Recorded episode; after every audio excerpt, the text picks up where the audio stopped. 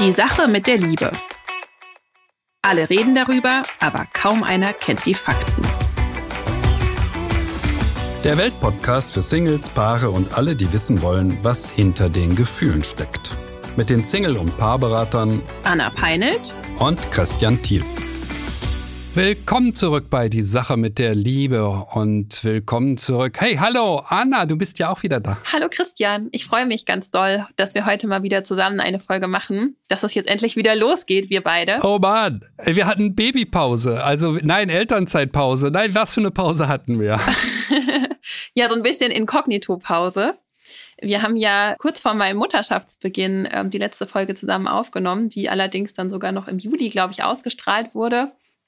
Dazwischen hattest du jetzt super adäquaten Ersatz mit Ann-Marleen, mit Nadja. Also Christian lässt sich nicht lumpen, ne? mit den tollen Frauen der Szene. Ähm, und auch mit den Habibis. Und ja, jetzt bin ich wieder da und nehme meinen Platz an deiner Seite wieder ein. Ja, Mensch, ja, Mensch. Also der Arbeitstitel, der Arbeitstitel dieser Folge heißt ja, das Baby ist da.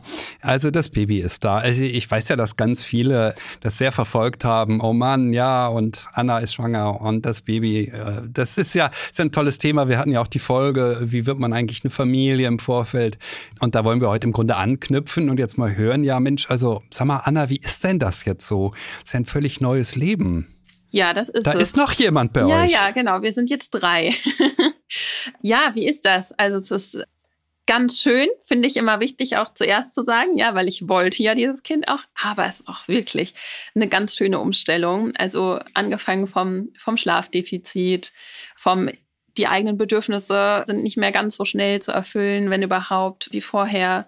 Uns als Paar auch irgendwie auf, weiterhin auf die Kette zu kriegen, weiter zu arbeiten. Als Selbstständige ist das ja auch noch ein Thema. Also es sind ganz, ganz viele Bereiche, die gerade zusammenkommen. Aber eine ganz tolle, schöne Erfahrung auch. Und ich würde sagen, wir sind sehr erfüllt. Also nicht immer ist alles prima, aber es fühlt sich schön an. Und also das ist ja das Spannende. Ich kann jetzt ja dann wirklich mitreden. Ne? Vorher war Ja, das auch ja, ja. so, ne? irgendwie ähm, Eltern zu beraten oder ähm, was auch, also in die Richtung. Das war sehr hypothetisch und in vielen Bereichen ist es das natürlich auch noch. Ich habe jetzt noch nicht wie du Kinder, die schon flügge sind, sondern es geht gerade erst los. Aber genau wie die Geburt auch, man kann ja ganz viel gar nicht, das kann man gar nicht beschreiben in Worten, was da alles passiert und wie sich das anfühlt. Das muss man tatsächlich erfahren. Ja, so ein bisschen ein anderer Club, in dem wir jetzt drin sind, ist Okay, so das Gefühl. okay. Ja. Doch. Man ist ja, ist ja Konsens, dass man in unserer Kultur als Mann bei der Geburt dabei sein muss, auch wenn das vielleicht die Frau gar nicht so gut findet oder der Mann gar nicht so gut findet. Aber ich nehme mal an, bei euch war das anders. Ihr wolltet das beide so oder ihr habt das so gemacht oder wie war es bei euch? Ja, also Sebastian, mein Mann, der hat sich da ganz, ganz früh für eingesetzt schon, also noch bevor ich mir Gedanken gemacht habe, wie wir eigentlich das Kind zur Welt bringen wollen oder ich, war er schon so, wir machen eine Hausgeburt. auch würde ich sagen, eher untypisch. Ja, so kenne ich aus vielen anderen Konstellationen, dass Männer oft auch so ein bisschen mehr auf die Sicherheit pochen und sagen, wir gehen, auch wenn die Frau sagt, ich möchte das lieber zu Hause machen, nee, wir gehen ins Krankenhaus. Da war das bei uns so ein bisschen sogar andersrum, dass ich erstmal mich mit dem Gedanken so ähm, weiter beschäftigen musste, ob das was für uns sein könnte. Für mich vor allem. Und er hat dann auch den Kontakt aufgenommen zu den Hausgeburtshebammen und hat mir gesagt, hey, lass doch mal versuchen, wie das mit denen so ist. Und ja, das war dann auch eine total schöne Begegnung und ich konnte mich dann sehr, sehr schnell mit dem Gedanken anfreunden. Und da haben wir natürlich dann einfach uns sehr intensiv auch vorbereitet, zusammen auf die Geburt und was sind so seine Aufgaben während der Geburt und wirklich auch diesen Raum schön zu machen, in dem die Geburt stattfinden sollte und Geburtspool bestellen und so weiter und so fort. Und das hat er alles so toll gemacht und auch während der Geburt, also er war dann auch dabei. Die war dann ein bisschen anders als geplant. Ich wollte gerade sagen, Geburten verlaufen nie wie geplant. Das habe ich noch nie gehört. Ich kenne eine Frau, die wollte im Krankenhaus entbinden und dann kam das Kind zu Hause. Ja, Ähm, und so weiter. Also die, bei euch war es andersrum, ja, ja. ja, nein, aber Ich kenne auch eine, die wollte einen Kaiserschnitt, ja, geplanten Kaiserschnitt und kommt ins Krankenhaus und die sagen, ach na ja, das könnte bald kommen äh, und hat eine natürliche Geburt geschafft. Sie dachte nie, dass sie das schafft. Und, also es gibt die verrücktesten Dinge. Ja. Und die war dann auch ganz begeistert, dass es auf natürlichem Wege ging und sagte, auch wenn ich vorher einen Geburtsvorbereitungskurs gehabt hätte, dann wäre ich nicht so entspannt gewesen, weil ich mir viel zu viel Sorgen gemacht hätte. Das Hauptthema heute ist, glaube ich, die Sorgen. Die Menschen ja. haben unglaubliche Sorgen, was passieren könnte und planen alles. Aber eine Geburt zu planen, das ist eine harte Nummer. Das geht eigentlich nicht. Bei ja, auch nicht. geht nicht so richtig, aber ich war schon sehr dankbar über den Teil, der geplant war. Und ich bin schon auch so jemand von Haus aus, der das gerne hat, so ein bisschen auch zu wissen, was passiert, ist alles sicher, was man kontrollieren kann. Und letzten Endes habe ich dann nach der Geburt dachte ich so, warum haben die Hebammen nicht gesagt, wie schlimm das eigentlich wird, wie brutal das wird, ja. Aber auch das hätte man in Worten gar nicht beschreiben können. Und es ist ja auch bei jeder Frau anders. Ja, aber das war, genau, es war anders als geplant. Und ich habe ja jetzt eine, eine, längere Auszeit hier im Podcast gehabt, aber habe hinten hinter den Kulissen bei Instagram ein bisschen auch meinen mein Alltag ein bisschen zur Schau gestellt sozusagen und da auch ein ganz lustiges Video zugemacht. Wen das also mal interessiert, der kann bei mir vorbeischauen.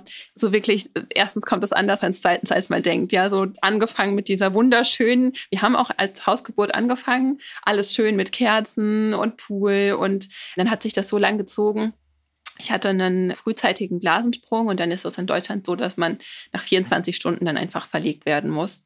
Und das heißt, ich hatte schon zwei Nächte fast durchgemacht, war auch dann ziemlich am Ende und war dann aber im Krankenhaus auch nochmal eine schöne Erfahrung. Und das fand ich eigentlich auch so toll, weil das ist auch so ein bisschen die Ironie des Lebens, finde ich. Ja, wir haben den Tag vor der Geburt uns noch so einen Film angeguckt der so die Hausgeburt propagiert. Ne? Und es gibt ja diese zwei Lager ganz oft. So die einen, die sagen, wir machen auf jeden Fall Hausgeburt und im Krankenhaus ist ja alles ganz furchtbar. Und die anderen, die, sage ich jetzt mal, sehr auf die Sicherheit bedacht sind und sagen, wie kann man nur eine Hausgeburt machen? Wie riskant ist das denn? Und wir haben uns natürlich, weil wir uns ja der Hausgeburt das so, so vorgestellt haben und das auch dann so sein musste, dass das auch dann passiert, nochmal da entsprechend aufgeladen mit, ja, auf jeden Fall machen wir Hausgeburt und wie kann man nur ins Krankenhaus? Und das war dann auch so schön für mich zu erleben. Oh, und im Krankenhaus fertig zu machen, war auch eine total schöne Erfahrung. Und nicht immer so schön. diese ne, vorgefertigten, also beides kann total schön sein. Und ich würde es am liebsten nochmal machen. Also ich bin jetzt schon in dem Punkt, dass ich sage. Also ich sehe schon, Anna, du warst in beiden ja. Lagern, ja, Hausgeburt genau. und Krankenhaus. Ja. Also ich kenne viele äh, Geschichten mit dem Krankenhaus, die wirklich blöd verlaufen sind, aber mhm. es gibt sehr viele, auch sehr schöne und es ist sehr unterschiedlich. Ja. Mm, um da die, sag mal, die Lagerbildung etwas aufzulösen, was für die Hausgeburt spricht, ist einfach, dass wir wissen, dass die Frauen entspannter sind, also aus, aus der Forschung. Das wird ja auch erforscht, sowas. Das ist nicht hochriskant, ja, sondern es hat auch was mit Entspannung zu tun sich wohlfühlen ja. und dass es dann vielleicht besser läuft. Ich glaube, in Holland ist es so, Niederlande, die haben bei der Hausgeburt immer einen Wagen vor der Tür stehen von der mhm. Feuerwehr oder so, ne, dass sie mhm. schnell ins Krankenhaus können, wenn es mhm. nötig ist. Hm, einfach als Sicherheit. Es geht ja. nur darum, Hausgeburt ist eine gute Sache. Ja, muss man aber auch auf Sicherheit achten. Ja. Und wenn es nicht anders geht, dann muss eben im Krankenhaus fortgesetzt werden. Ja. Ja.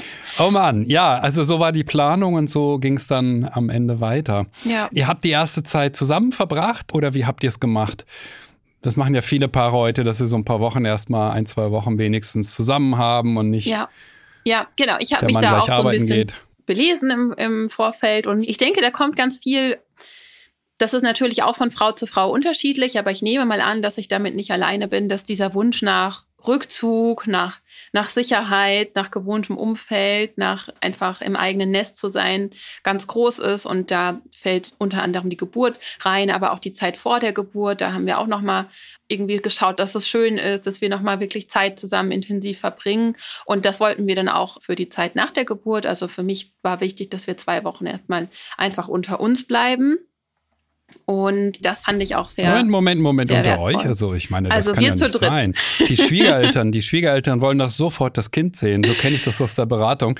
Die heftigsten Konflikte nach einer Geburt entstehen oft um die Frage, ob die Schwiegereltern, die Schwiegermutter vor allen Dingen, sofort das Kind sehen darf. Ja. Das habe ich mehrfach so erlebt und also wirklich traumatische Erlebnisse von Frauen und, und heftigste Kontroversen um diese Frage, dass die Frau sagt, nein, ich will meine Ruhe, meine Schwiegermutter ist nicht meine beste Freundin, ich brauche sie jetzt gerade nicht.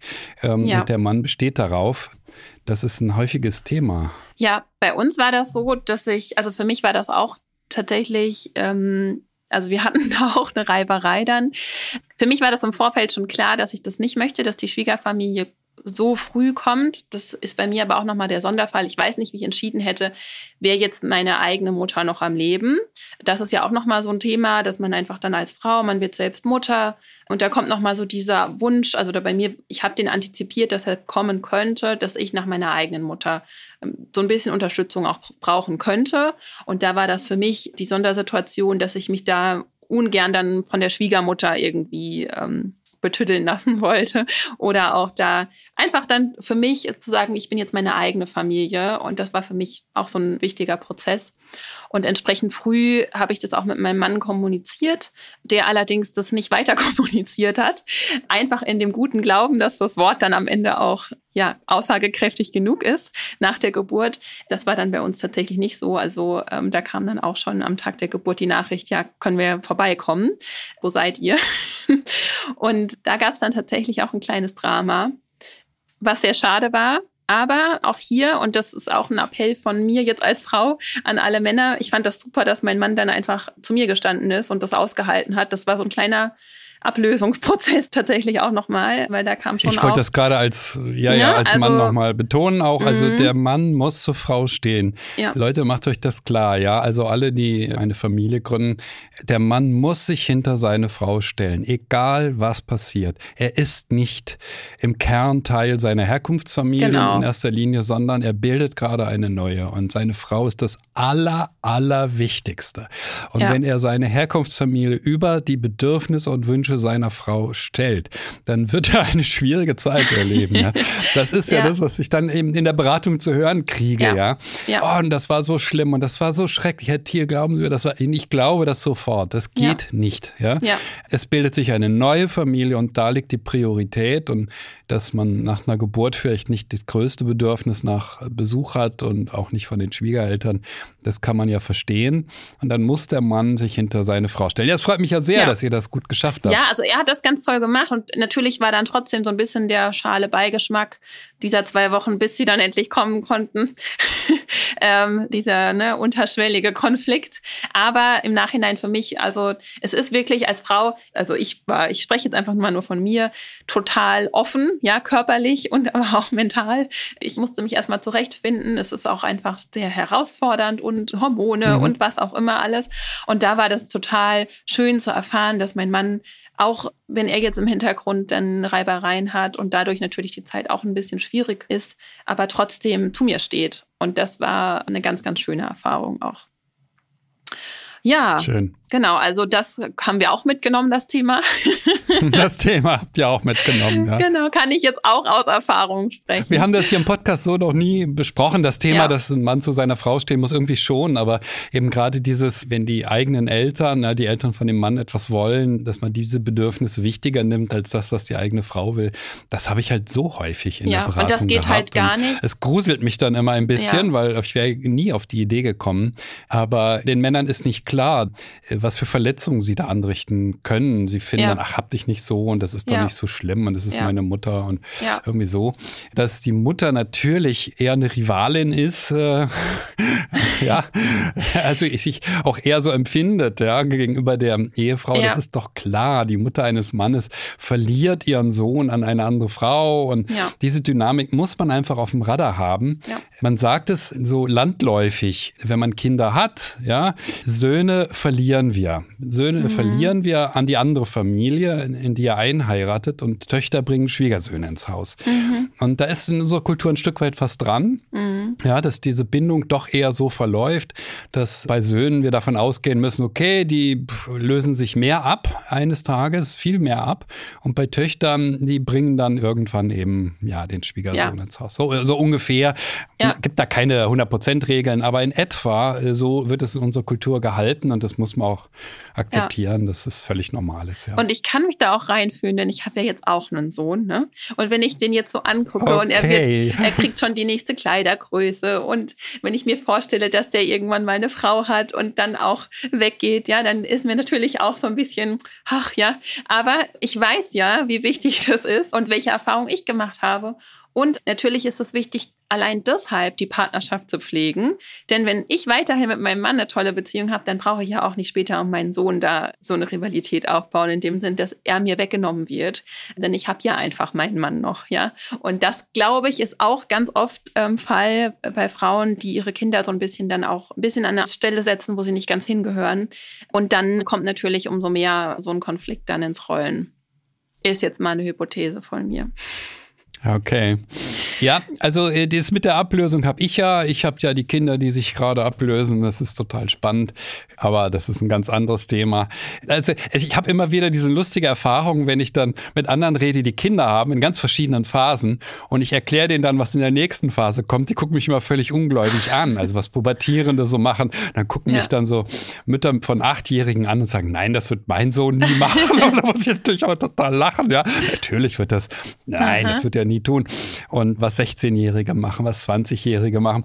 Ich sage, das nimmt alles einen ganz normalen Gang, üblicherweise, ja. wenn Kinder gut geraten dann nimmt es seinen normalen Gang und der normale Gang ist nun mal, dass sie in die Welt hinausgehen, dass sie sich genau. entscheiden, ein Jahr in Australien zu verbringen, in Neuseeland oder eben, was weiß ich, durch die Welt zu wandern, erstmal eine Weile, ehe sie dann beruflich weitermachen. Also Kinder entscheiden, was sie selber wollen. Die nehmen ihr Leben selber in die Hand und das ist genau richtig. Ja. Und diese Ablösung wird erleichtert durch die schrecklichen Hormone, die da in der Pubertät hochkommen, die, die, die die Auseinandersetzungen herbeiführen, an die man nie mhm. gedacht hat.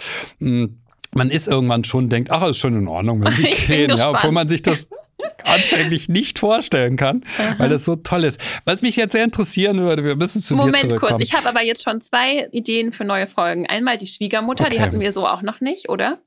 Die Schwiegermutter. Und was, wenn die Kinder aus dem Haus gehen? Denn das würde mich ja natürlich auch noch interessieren, da mit dir noch ein bisschen weiter einzutauchen in das Thema.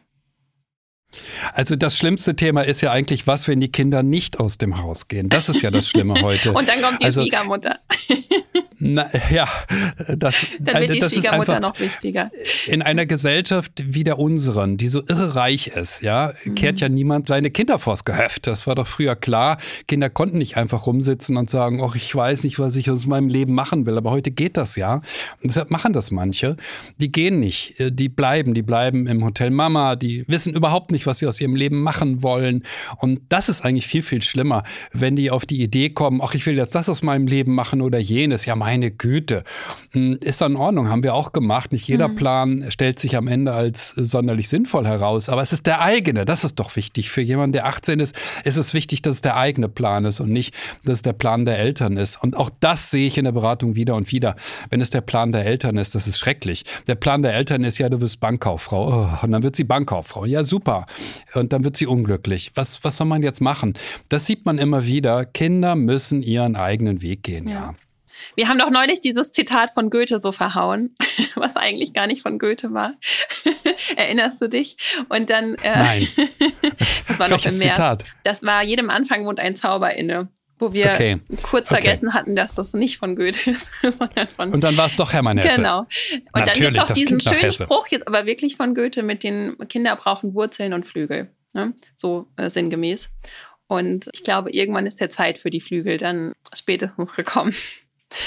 Ja. Gut, also wir machen demnächst mal äh, das Thema mit der Schwiegermutter. Ja. Auf jeden Fall. Ich kann da eine Menge zu erzählen, jetzt nicht persönlich, aber eben doch aus der Beratung. Schwiegermütter sind ein Wahnsinnsthema, ja. Das mhm. muss man klar sagen. Und zwar egal, egal in welcher Altersgruppe. Ich hatte auch schon Alt-68er Schwiegermütter, die sich grauenvoll benahmen und wo ich dachte, was ist das? ja. mhm. Aber so ist eben das Leben. Okay. Ja, super, da freue ich mich auf das Thema. Ja, ich auch. Ich auch.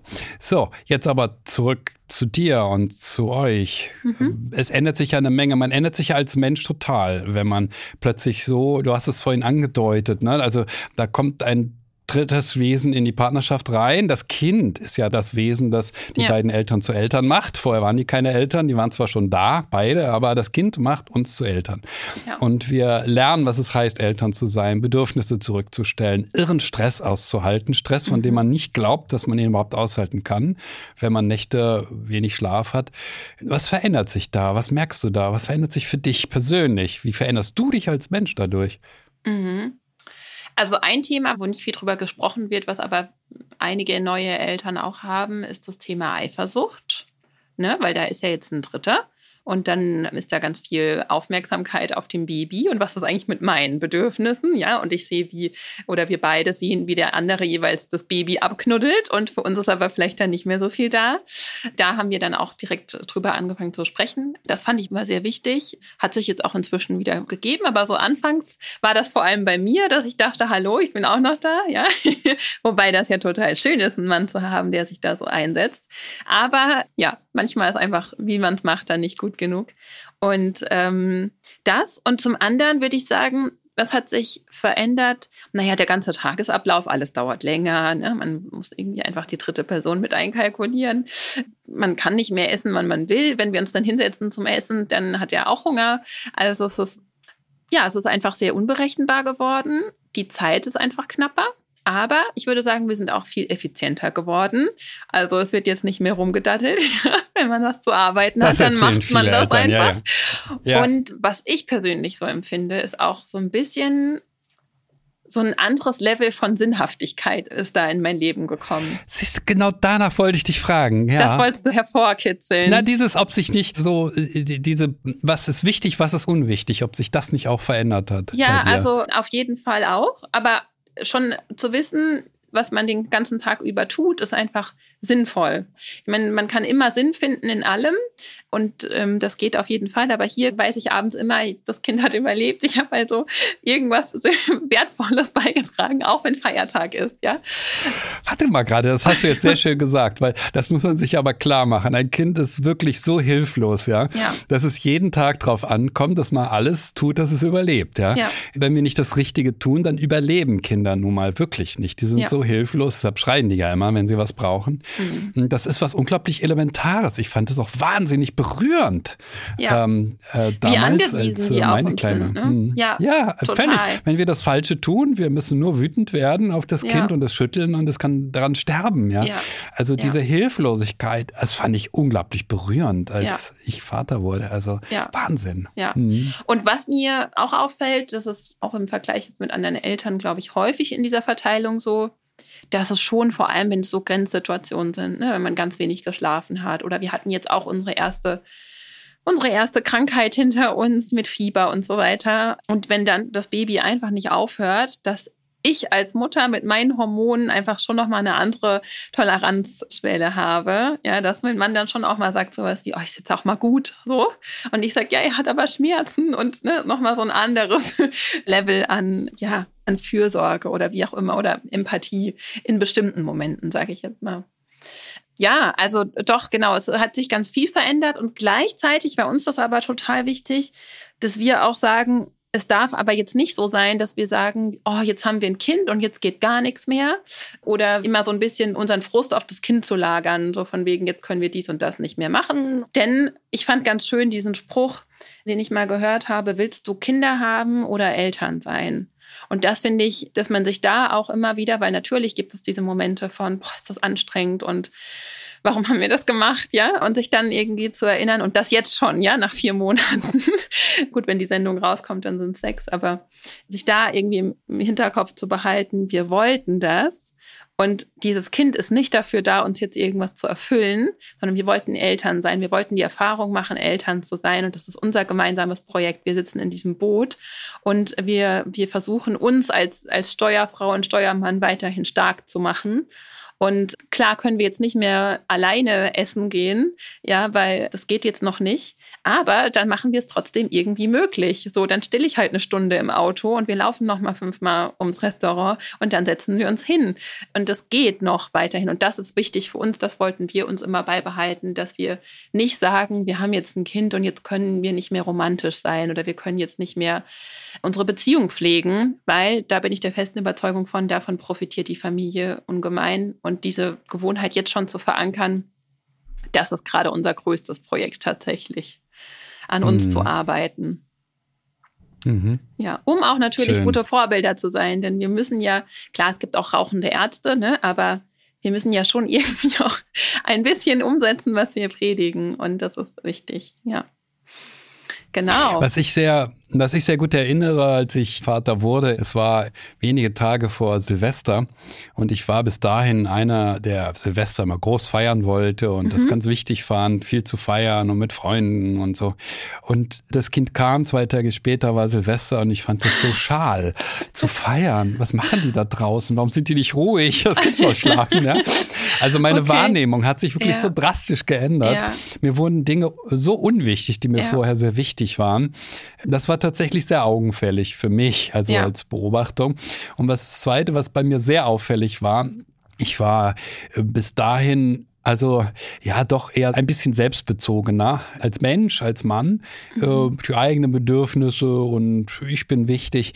Und das hat sich durch die Kinder sehr verändert. Also, dass man sich um andere kümmert und dass die Bedürfnisse von anderen möglicherweise ganz, ganz, ganz, ganz häufig vorgehen mhm. müssen, einfach müssen. Es ist ja. ein Zwang, weil wenn ein Kind hungert, hat Hunger und schreit und da kann man nicht sagen, ach, weißt du was, ich wollte jetzt in Ruhe noch hier dies und jenes tun. Mhm. Das kann man wieder tun, wenn sie größer sind, aber das kann ja. man nicht, wenn sie klein sind. Ja. Und für mich persönlich, für mich als Mensch war das eine ganz wichtige Erfahrung, zu sehen, ah, was heißt es, sich um andere andere zu kümmern und mhm. sich auch so zu kümmern, dass man das, was einem selber wichtig ist, eben oft zurückstellen muss. Und gleichzeitig, und das sehe ich wie du, muss man natürlich darauf achten, dass ja. man nicht nur immer alles zurückstellt, sowohl was eigene Bedürfnisse angeht und schon gar was die partnerschaftlichen Bedürfnisse angeht, dass mhm. man sich einander zuwendet, wirklich weiß, wie es dem anderen, der anderen geht, das ist ganz entscheidend. Ja. Hier könnte man ja sagen, es gibt ja diesen Spruch, wenn jeder um sich selbst sorgt, ist für alle gesorgt. Ne? und hier könnte man sagen, wenn jeder für jeden in dieser neuen kleinen Familie auch nach jedem schaut, ist auch für alle gesorgt. Denn jeder nach sich selbst geht in dem Fall ja nicht mehr. Und dann habe ich hier noch das Thema Streit stehen. Du hattest das schon angesprochen. So ganz harmonisch ist es ja vielleicht auch nicht immer. Mhm. Äh, oder man ist mal unterschiedlicher Meinung. Das kann ja schon passieren, dass man dann auch mal wirklich in Streit gerät, oder? Ja. Ja, natürlich. Auch davon sind wir nicht gefeit. Ist einmal vorgekommen und dann haben wir gesagt, das geht so gar nicht, weil wir sind entsprechend aufgewachsen, dass immer vor uns gestritten wurde. Und das schwören wir uns, das passiert. Jetzt einmal ist das passiert, aber das war nur so eine, oh, wer hat jetzt dies und das gemacht, Geschichte. Aber wir streiten auf gar keinen Fall vor dem Baby. Ich weiß, es gibt auch Literatur dazu, dass das jetzt in diesem Alter noch nicht irgendwie wirklich wichtig ist, aber allein die Gewohnheit, ja auch hier schon einzupflanzen, vor dem Kind wird nicht gestritten, ja. finde ich ganz wichtig. Mhm. Und ansonsten, was kann ich zum Streit sagen? Ja, ehrlich gesagt würde ich sagen, mm, es ist jetzt nicht mehr, nicht weniger. Es ist oft nicht so viel Zeit zum Streiten einfach auch da, ja. Daran sieht man mal, womit hat man sich so vorher aufgehangen und beschäftigt.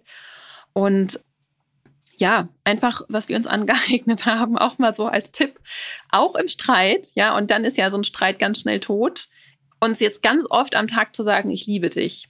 Nicht mehr nur dieses, oh, ich liebe dich, wenn die Kerzen scheinen und alles perfekt ist, ja, nicht an diese Bedingungen geknüpft, sondern wir lieben uns, auch wenn es, es geht gerade drunter und drüber, aber wir erinnern uns daran, dass wir uns lieben. Aber natürlich zicken wir auch. Also wir zicken viel, würde ich sagen, weil einfach alle immer so ein bisschen am Anschlag sind. Ne? Aber also ich würde jetzt nicht sagen, seitdem ist jetzt irgendwie total am Abgehen. Ganz am Anfang würde ich sagen, da haben wir ja mal kurz telefoniert, habe ich noch gesagt, oh, es ist jetzt eher weniger auch, dass jetzt so ein bisschen Friede, Freude, Eierkuchen ist, ja, weil ja wir alle in, in Glückshormonen waren. Das relativiert sich ja jetzt auch schon mehr und mehr. Ja, aber ich würde sagen, das ist jetzt nicht sonderlich auffällig. Aber kannst du mir jetzt mal eine Einschätzung geben, in welchem Feld ich mich da bewege? Also zunächst mal, mir gefällt das ganz sehr, dass ihr euch das bestätigt, dass ihr euch liebt. Also ja. Äh, Eltern machen einen wahnsinnig anstrengenden Job. Und wenn man dann mhm. darum streitet, wer gerade welchen Fehler gemacht hat, dann geht man den falschen Weg. Wir ja. müssen uns den Rücken stärken dafür, ja. dass wir einen guten Job machen. Natürlich passieren auch mal wichtig. Fehler. Das ist doch, ja, aber mhm. man, man, also den ganzen Tag Stress haben, dann kommt keiner und sagt einem, wie gut man es gemacht hat. Das geht nicht. Das nimmt man dem Partner oder der Partnerin irgendwann schlichterdings übel.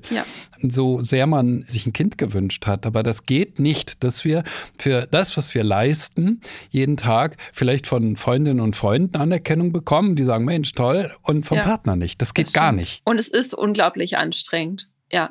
Ja, und das müssen beide sehen, dass es wichtig ist, dem anderen den Rücken zu stärken, ihm immer wieder zu sagen, ja.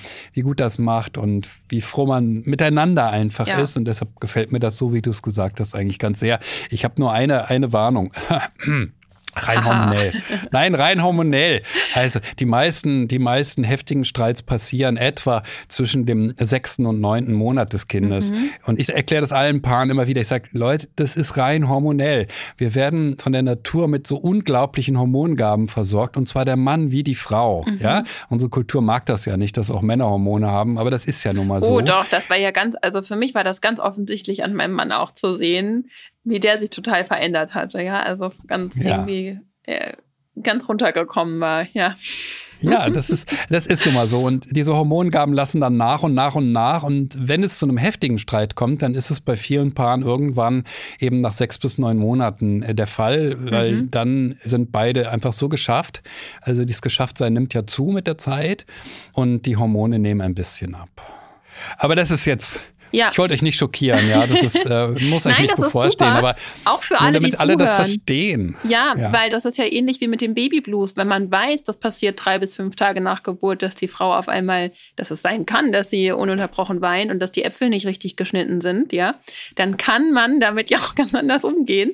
Und wenn man jetzt auch weiß, okay, in den nächsten äh, drei, vier Monaten ändert sich hormonell was, nimm es mir nicht krumm. Also auch im Vorfeld schon sich einzustellen dann wird daraus wahrscheinlich weniger eine Scheidung als, als andernfalls. Aber vielleicht hast du ja ein paar Beispiele. Was sind denn dann so die großen Streits? Das ist nein, das ist wirklich beliebig. Also ja, das, okay. das ist ja bekannt ohnehin bei Paaren. Der Streitanlass ist nicht der Punkt. Um den geht es meistens gar nicht so sehr. Aber es ist einfach so der Ausmaß des Streites. ja, dass es einfach heftiger wird und das liegt daran, dass beide so geschafft sind. Das sieht man ja bei vielen Paaren, die streiten dann besonders stark, wenn eben der Stress besonders hoch ist. Logischerweise ist das so. Ja. Anna, wir müssen in die Zukunft schauen. Und die Zukunft sind weitere Aufnahmen ja. mit unserem Podcast. Ich freue mich. Ich bin ganz inspiriert, ja, äh, weiterzumachen. Ja. Wir haben so viele Fragen bekommen ja. und wir müssen jetzt mal überlegen, was wir machen. Also ich habe mal geguckt und wir haben also mindestens fünf Fragen jetzt auf der Liste, habe ich hier. Und dann sind heute noch zwei dazugekommen. Einfach nur durch Ach, unser okay. Gespräch, ne? Ja, ja. Also wir haben jede Menge Themen und also ich sag mal, was so anlegt. Es gibt eine sehr schöne Zuschrift zur Untreue. Mhm. Es gibt eine sehr schöne Zuschrift zu einer Frau, die hat es ein bisschen eilig gehabt beim Kennenlernen eines neuen Mannes. Mhm. Wir haben eine Frau, die sich wundert, dass ihr Freund so schlecht auf Vorwürfe reagiert. Mhm. Wir haben einen Mann, der hat einen Freund, der hat immer katastrophische Beziehungen. Fand ich auch eine tolle Zuschrift. Und dann haben wir noch das Erektionsproblem des Mannes zwischen 50 und 60. Wow. Also fünf Themen und jetzt könnten wir uns für eins entscheiden oder wie siehst du das? Was machen wir jetzt mit diesen fünf Themen? Wie geht's also, weiter? Also ich finde, das sind alles ganz spannende Themen. Hatten wir teilweise ja auch mehr oder weniger schon mal gehabt. Ich fände ja jetzt ganz spannend den Link vom Streit, über den wir gerade noch gesprochen haben, zum Vorwurf. Denn der Vorwurf ist ja nicht ganz unbeteiligt am Streit.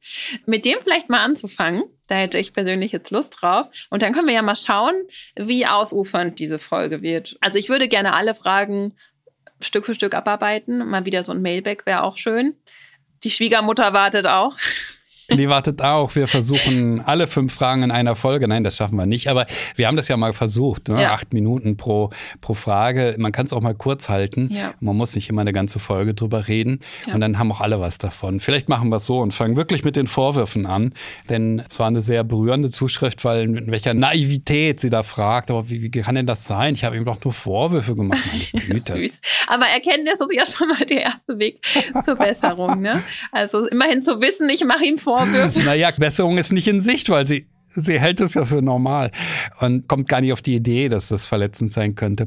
Gut, dann machen wir mit den Vorwürfen weiter und dann schauen wir mal, wie wir die anderen Themen dahinter reihen. Ja. Wir sind wieder, sind wieder an der Arbeit, wir können wieder schöne Aufnahmen machen ja. und ja, darauf können sich jetzt alle freuen. Es fehlt jetzt noch, ach so, ich muss jetzt noch ankündigen, an wen die Post geht. Ja, wer noch Fragen hat, gerne an liebe.welt.de. Ja, wir freuen uns immer über Zuschriften. Wir kriegen auch jede Menge und wir kriegen auch sehr viel Rückmeldungen einfach. Ja. Das sind dann gar keine Fragen, sondern so manchmal auch ja. Lebensgeschichten, manchmal auch tragische, hm, wo wir nicht viel tun können. Und ich muss auch sagen, es gibt manchmal Geschichten, wo ich weiß, das wird weder eine Frage, noch kann man es jetzt nur als Lob annehmen, sondern es ist dann oft auch so, dass ich zurückschreiben muss, liebe Leute, tut euch einen Gefallen, geht bitte vor Ort in eine Beratung, weil manche mhm. Situationen Situationen sind so schwierig, die uns geschildert werden. Und auch das ist normal. Sucht den Rat, geht nicht davon aus, dass ihr alles selber lösen müsst. Das kommt auch vor, ja. Absolut, Immer ja. mal wieder. Dafür gibt es uns ja. Ich finde das aber ganz toll, dass wir so eine schöne Community haben, so eine aufgeweckte und Interessierte, die uns echt Fragen stellen, auch einfach Lob aussprechen. Und das freut uns natürlich immer sehr. Und ja, Stichwort Lob. Jetzt, wo wir wieder richtig Fahrt aufnehmen zusammen, freuen wir uns natürlich auch immer über eine gute Bewertung über diesen Podcast, wo immer das möglich ist. Und ja, also Christian, ich fand es richtig schön, mit dir zu sprechen. Ich könnte jetzt noch ewig weiter erzählen. das ist ja auch noch lang nicht alles gesagt. Und mich interessiert auch natürlich, ja, wie das bei dir zu Hause gerade läuft mit diesem Ablösungsprozess. Und ja, aber genau dafür machen wir ja einfach auch weiter. Und uns geht der Stoff erstmal nicht aus, würde ich sagen. Okay, dann machen wir für heute einen Punkt. Ja. Und ähm, ja, wir freuen uns auf die nächste Folge, freuen uns auf das Thema Vorwürfe und schnelles Kennenlernen und Untreue und Erektionsprobleme und was das Leben bei der Liebe so alles zu bieten hat. Absolut. Ihr könnt ja alle schon mal überlegen, was ist euer größter Vorwurf an euren Partner, eure Partnerin. Und wir können ja auch mal überlegen, welche Vorwürfe haben wir oder hatten wir denn so. Bei uns sind die natürlich schon alle aufgelöst. Natürlich. Alles klar. Macht's gut, alles Liebe. Bis dahin.